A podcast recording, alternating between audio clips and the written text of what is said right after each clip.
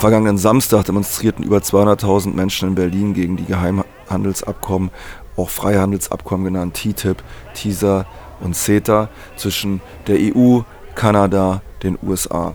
Und ähm, ja, ich möchte euch zunächst ein paar Eindrücke hier akustischer Art bringen für alle, die, die nicht dabei waren. Es war wirklich die größte Demonstration seit vielen Jahren, die ich in Berlin gesehen habe. Und danach werde ich auf einige Aspekte genauer eingehen.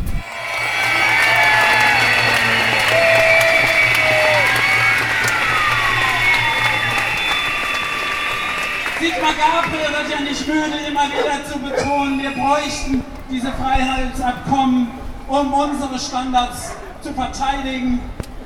Es wären vielleicht halt nicht die Besten und nicht die Deutschen, aber die einzigen, die bleiben. Wenn wir das hier falsch machen, so Gabriel, werden unsere Kinder uns verfluchen. Nein, lieber Herr Gabriel, man verteidigt nicht die, nicht die Umwelt, den Datenschutz, Verbraucher- und Arbeitnehmerrechte, indem man Standards senkt und Parlamente entmündigt. Natürlich brauchen wir internationale Regeln für den Welthandel, aber solche, die Standards erhöhen, statt sie zu senken, solche, die demokratische Gestaltungsspielräume erhöhen und verbreitern, als sie zu reduzieren. Herr Gabriel!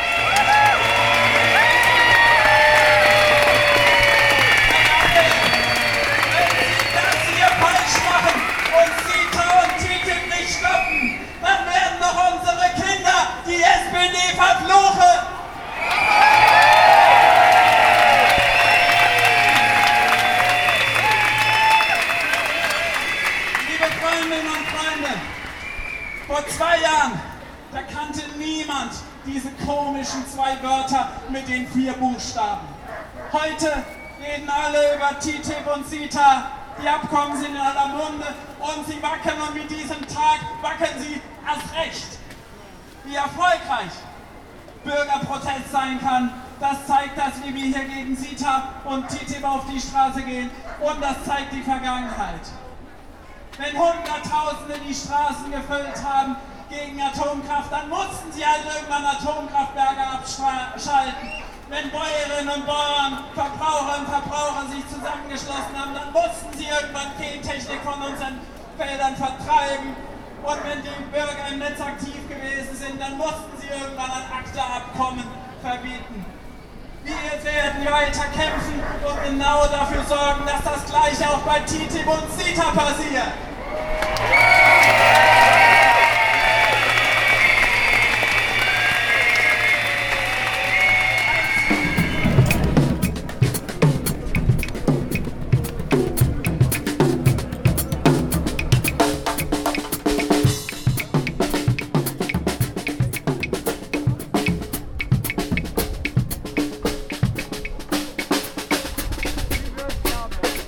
Eindrücke von der TTIP-Demo am vergangenen Samstag. Ihr merkt, es war eine sehr große Demonstration, sehr gut orchestrierte Abschlusskundgebung an der Siegessäule.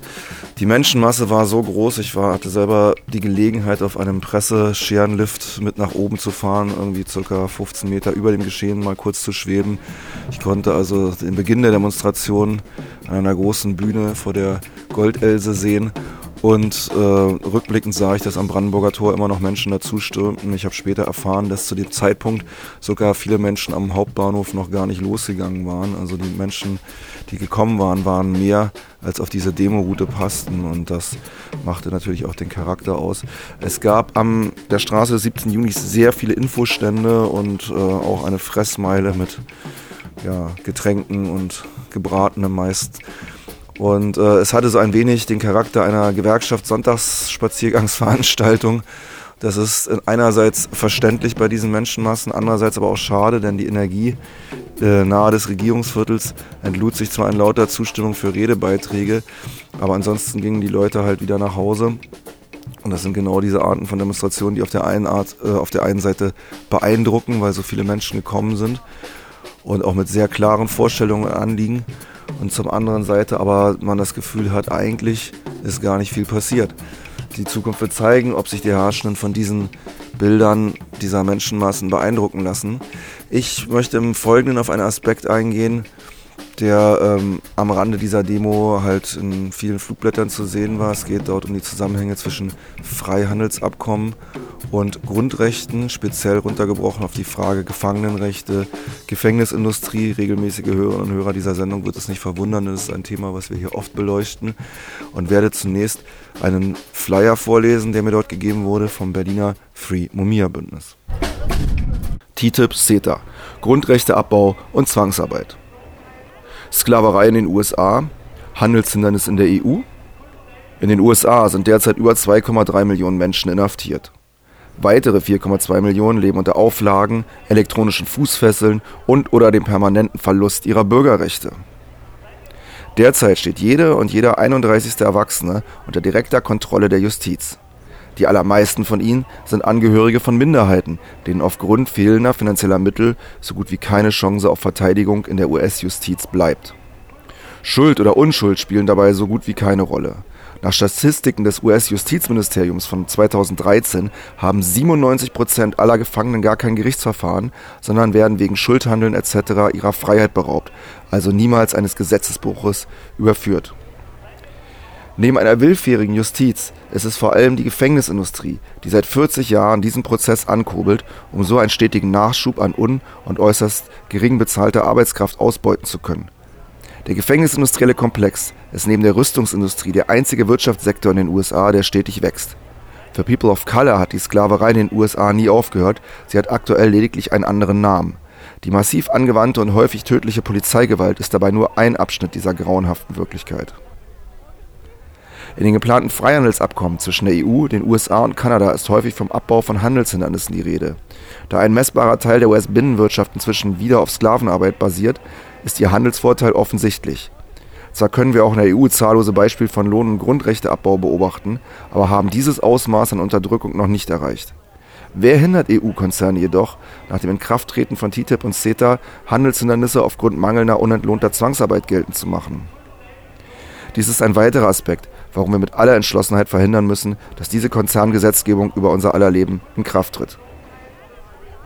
Einer der bekanntesten Kritiker der US-Gefängnisindustrie ist der Journalist Mumia Abu Jamal. Selbst ein politischer Gefangener seit 1981, in Asien oder Russland würden ihn unsere Medien vermutlich Dissident nennen, berichtet er seit über drei Jahrzehnten aus den Gefängnissen der USA. Momentan ist er erneut in Lebensgefahr. Die Gefängnisbehörde von Pennsylvania verweigert ihm medizinische Behandlung gegen seine offen ausgebrochene Hepatitis C sowie Diabetes, an der er im März 2015 beinahe gestorben wäre. Derzeit läuft eine länderübergreifende Postkartenaktion für seine Freilassung, um seine Behandlung zu ermöglichen. Beteiligt euch an der Aktion im Internet auf www.bring-mumia-home.de oder kommt an unseren Infostand und informiert euch. Konzernherrschaft stoppen, TTIP CETA verhindern, Solidarität mit den kämpfenden Gefangenen in den USA, Free Mumia, Freedom All. Berliner Free Mumia Bündnis, Oktober 2015. Zahlreiche Bands und Künstlerinnen und Künstler nahmen an der Abschlusskundgebung teil. Den Hörerinnen und Hörern sind wahrscheinlich Bands wie The Incredible Herrengedeck, Berlin Boom Orchester oder Suki hier ein Begriff. Es gibt auch die Kritik, ich habe das auf Indie Media zum Beispiel verfolgt, dass ähm, dort viele sogenannte Warnwichtel, Reichsbürger, Rechte aller Art teilgenommen haben.